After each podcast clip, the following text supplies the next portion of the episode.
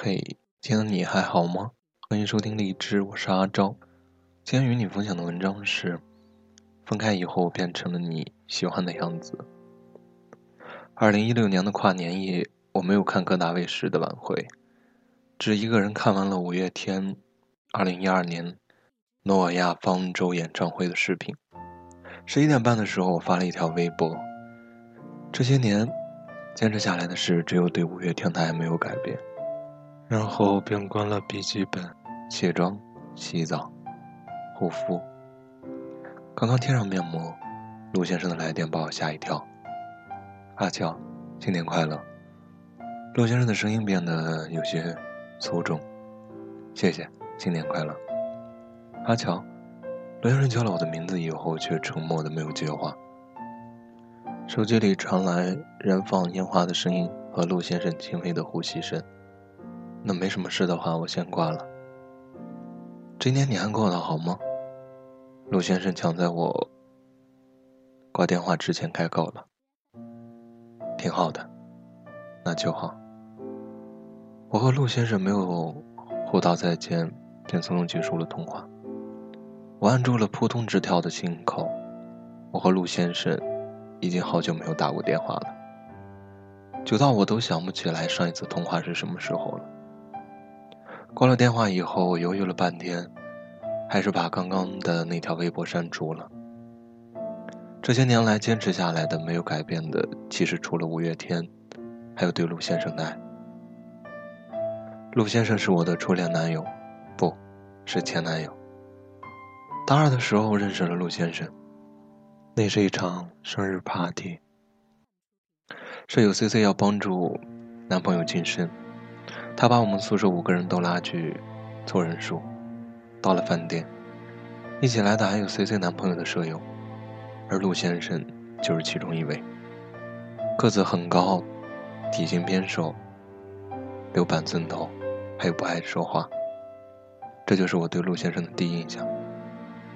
那天来的人不是很多，加起来才十个人。酒足饭饱之后，大家交换了联系方式。接下来的一周，我的两个舍友和 C C 男朋友的舍友发展成了恋爱关系。大家都很开玩笑的说：“C C 真是一个心机婊。”C C 也不介意，还对我挤眉弄眼。那个叫陆什么的呆子，有没有找你聊天啊？其他舍友也纷纷嘘嘘瞎起哄。算起来，我也是全宿舍。唯一一个没有恋爱的。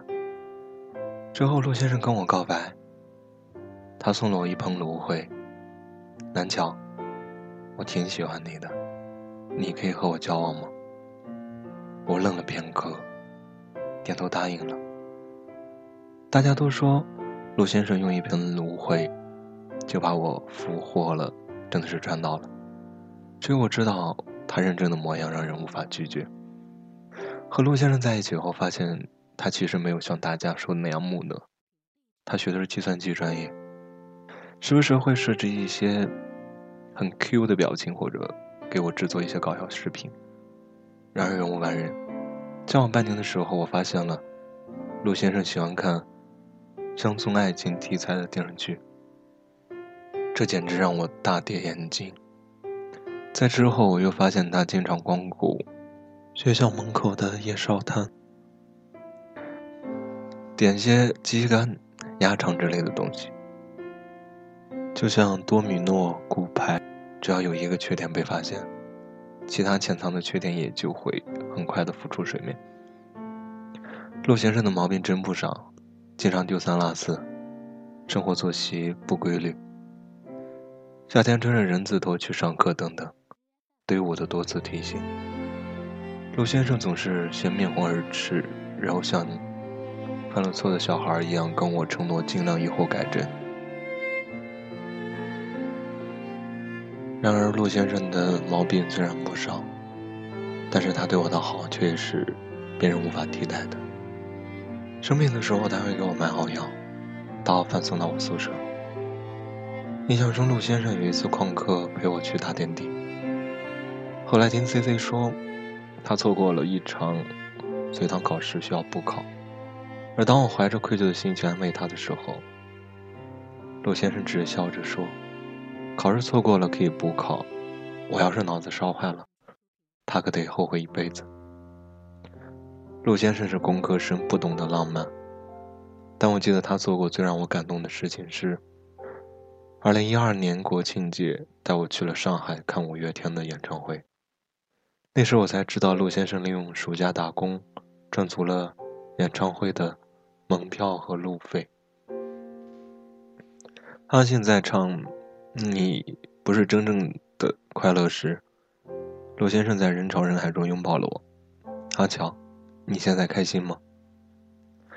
那一刻，我忘记了舞台上的偶像，看着陆先生认真的模样，我突然哭了。谢谢你，陆先生。谢谢你圆了我少女时期的梦想。如果天底下所有有情人最后都能成为眷属，我不知道我和陆先生是不是可以毕业就结婚。只是人生没有那么多浪漫的故事。和陆先生分手是我提出来的，在一起是他说的。虽然知道分手很残忍，但现实不允许我优柔寡断。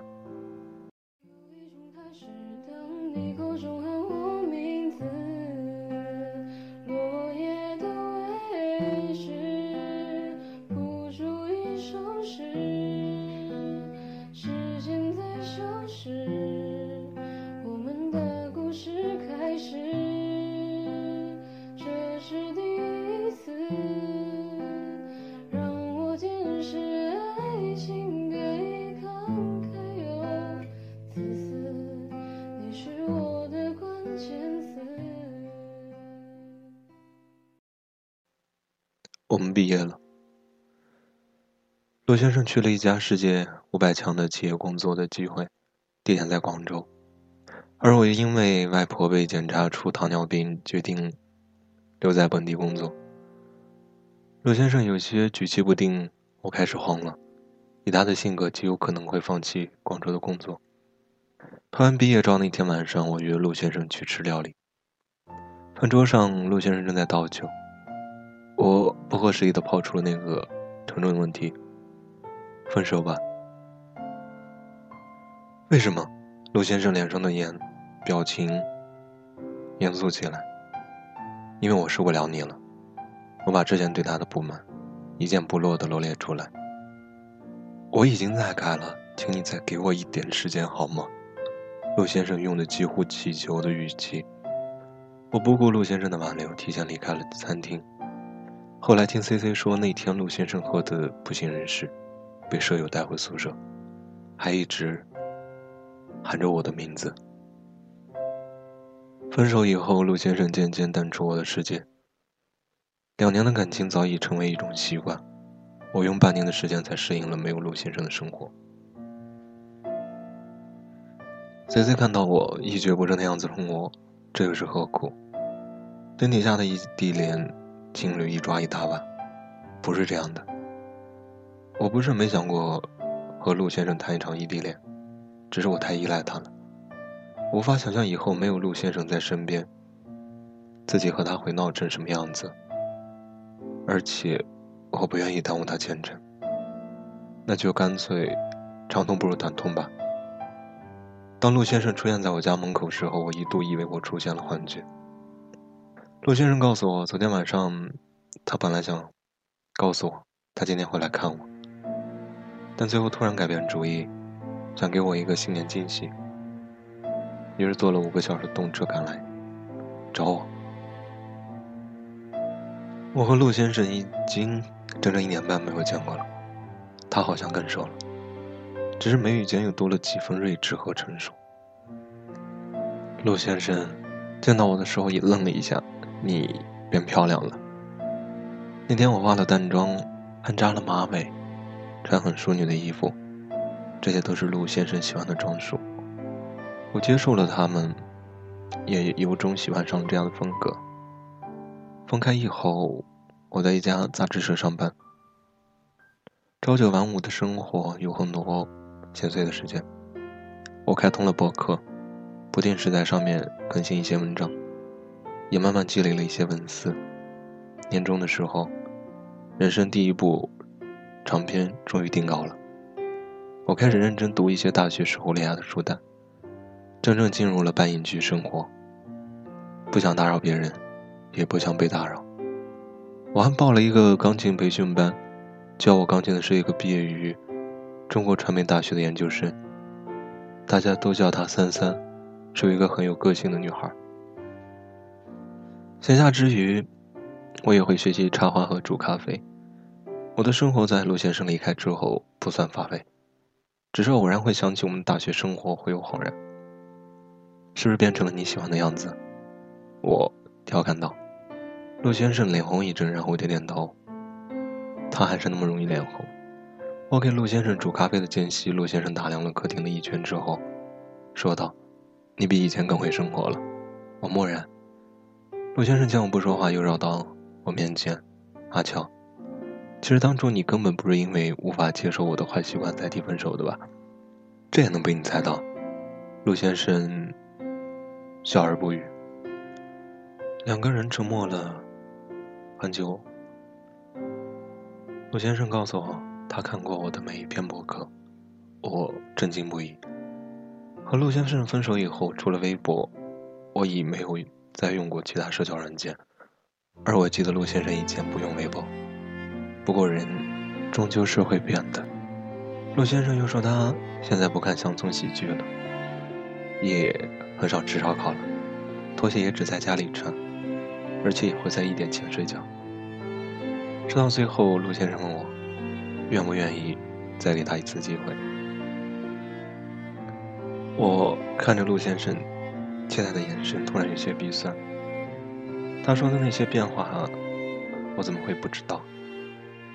每次看到他更新朋友圈的照片，都很想点个赞，告诉他：“你变了好多。”陆先生的优秀一度让我倍感压力，但现在想想，正是因为他的优秀，我才没有停止前进。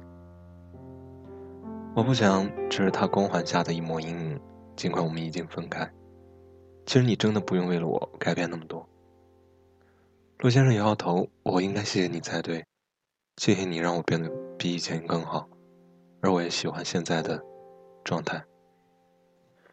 陆先生的改变当然不止看电视、吃夜宵这些鸡毛蒜皮的事情，就像我也不只是为了变成他喜欢的外形，真正的改变是我们变成了对方和自己都喜欢的人。咖啡已经煮好了。那你为什么想和我重新开始呢？陆先生接过咖啡，我在想，你可以喜欢一个乐队那么多年，这样的女生一定是一个很长情的人。万一不是呢？阿乔，我不想每天都只能偷窥你的微博才能知道你的生活。陆先生答非所问。我沉默了片刻，给陆先生续上一杯咖啡。其实我也不想靠朋友圈才知道你的动向。我和陆先生都笑了。三三曾说：“如果真爱一个人，无论他最后走多远，只要他重新站在你面前，你就无法停止去爱他。”我想是的。过往全都视而不见，只因。